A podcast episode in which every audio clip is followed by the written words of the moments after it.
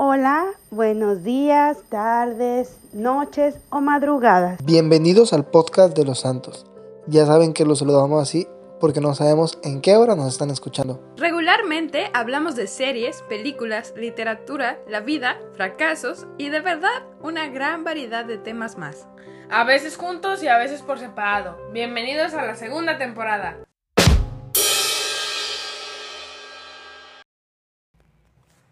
Hola, bienvenidos a otro viernes con nosotros. Este es un episodio de Claudia y hoy voy a hablar del libro y de la serie Little Fires Everywhere de Celeste Inc. Primero, como siempre, hablaremos de cómo fue que me encontré con esta historia. Mi amiga Dani y yo tratamos de leer libros juntas, de vez en cuando, en vacaciones o cuando las dos podemos. Estos libros suelen casi siempre ser contemporáneos y ser en inglés. Yo le mando a Dani varias opciones de libros que pienso que estarían adecuados o que me gustaría leer o que veo que están teniendo como más hype, porque pues yo soy la que se desenvuelve un poco más enterándose de esa información y Dani escoge de las opciones que yo sugiero. Igual Dani es un ser que prefiere cosas medio detectivescas o que haya algo que descubrir. Entonces siento que si yo eligiera, chance no la pasaríamos leyendo romances. Entonces pues está bien variar un poco para mí.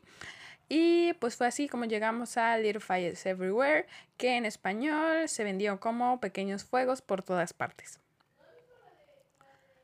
Creo que en la reseña original que leímos, que fue la de Goodreads, Pequeños Fuegos en todas partes se presentaba como una novela que se enfoca en desenredar las conexiones entre los Richardson, esta familia aparentemente perfecta, y una madre e hija, una familia un poco menos tradicional. Antes de seguir hablando un poco de qué va la historia, me gustaría hablar un poco de Celeste Inc. Este no es su primer libro, pero es el primer libro suyo que leí. Actualmente ya leí también Everything I Never Told You, que también es una novela y también la leí con Dani. Súper complejos, mezclados con la racialización. Se empieza a destapar el súper complicado paso de Mia y el porqué de su estilo de vida, los sueños pasados de Elena, la otra madre de familia, y los diferentes futuros que quieren para sus hijas e hijos. Entonces, pues de verdad, les recomiendo la novela o la serie. Ahora, adentrándonos un poco más en la adaptación y un poquito en los spoilers, si leyeron la novela y después vieron la serie, saben que hubo muchísimos cambios. Quizá el principal podría ser volver a Mia y a Pearl mujeres de color. Sin embargo, creo que este y todos los cambios que se hicieron ayudaron a volver aún más compleja e importante esta historia y a traer muchas más implicaciones, pues a pesar de que ya había importancia en la discriminación racial con el juicio que se presenta por la BBE, que trataban de adoptar los amigos de los Richardson y que era hija de una amiga de Mia, pues además están presentes nuevas implicaciones al presentar a Mia y a Pearl como mujeres de color.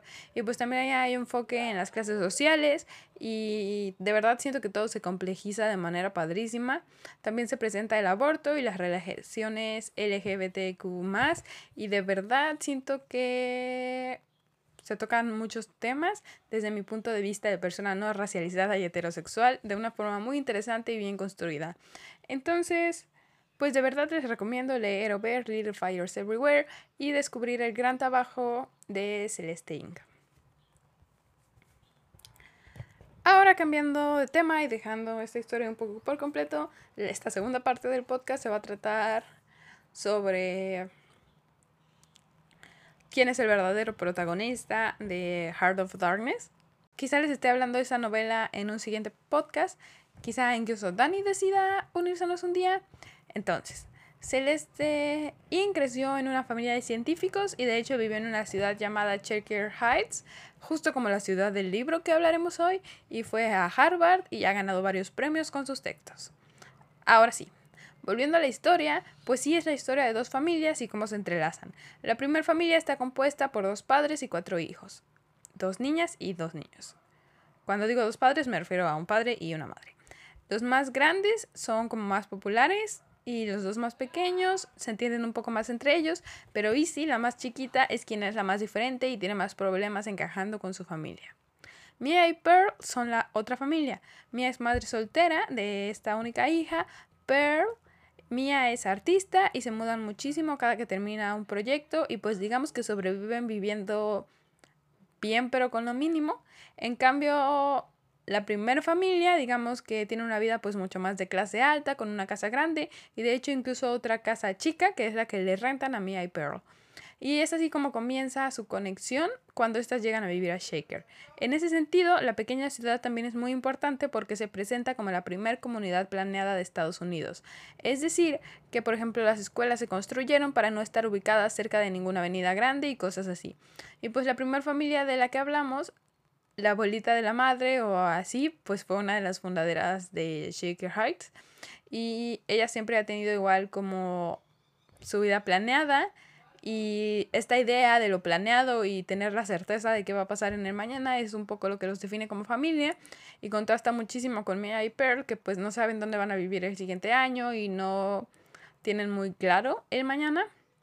Pues bueno, todo comienza cuando Moody, el hijo más pequeño de los niños, porque pues la más pequeña de todos es Easy y es niña, se hace amigo de Pearl. Y a partir de ahí comienza a haber muchísimas conexiones y entremezclarse las vidas de todos. Quiero mencionar que Celeste Inc. es súper buena retratando los diferentes tipos de crianza y de maternidad y sobre todo los problemas del día a día. Siento que a veces con esta idea de no ser Kim en el meme de People are dying out there, dejamos un poco de lado lo abrumadores que son los problemas del día a día y desenvolverte en el mundo. Y Celeste Inc. los recupera de una forma padrísima, además de que en el texto se presentan problemas que es otra novela, nada que ver con Little Fires Everywhere pero esto se me acaba de atravesar recientemente porque estaba resolviendo una tarea y una de las preguntas a responder era esto, como ¿quién es el verdadero protagonista de Heart of Darkness? Entonces, pues decidí compartir mi opinión con ustedes para compartirles como un segundo tema y que hablemos un ratito más. Entonces, las dos posibilidades eran Kurtz o Marrow. Si han leído Heart of Darkness, saben que es una historia dentro de otra historia y que Marlowe no es el narrador de la primera historia, sino solo de la historia dentro de la historia. Entonces, en este sentido, como que hay muchas opciones por las que tienes que justificar cuál es el personaje principal. Y yo diría que Marlowe es el personaje principal, pues a pesar de que Kurtz que pues justo si ya leyeron la novela saben que en realidad parece por un momento que todo se trata de Kurtz, ¿no? Que todo se trata de buscarlo o de lo que se piensa de él, que incluso tomando en cuenta que pues no está ahí gran parte de la novela, siempre que no está se piensa en él o se habla de él o se miente sobre él.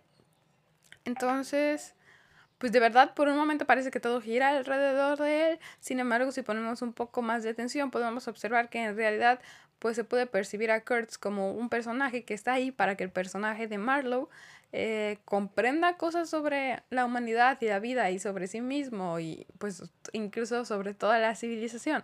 Entonces, en este sentido, pues yo sostengo que Marlowe es el personaje principal y que pues de hecho toda la idea de que Kurt se percibe para el lector a través de su perspectiva y la historia está focalizada en él.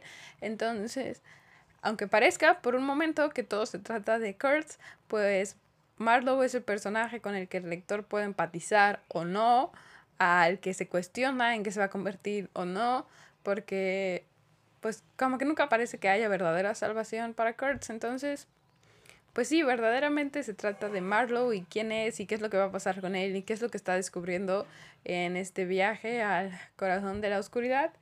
Entonces, pues sí,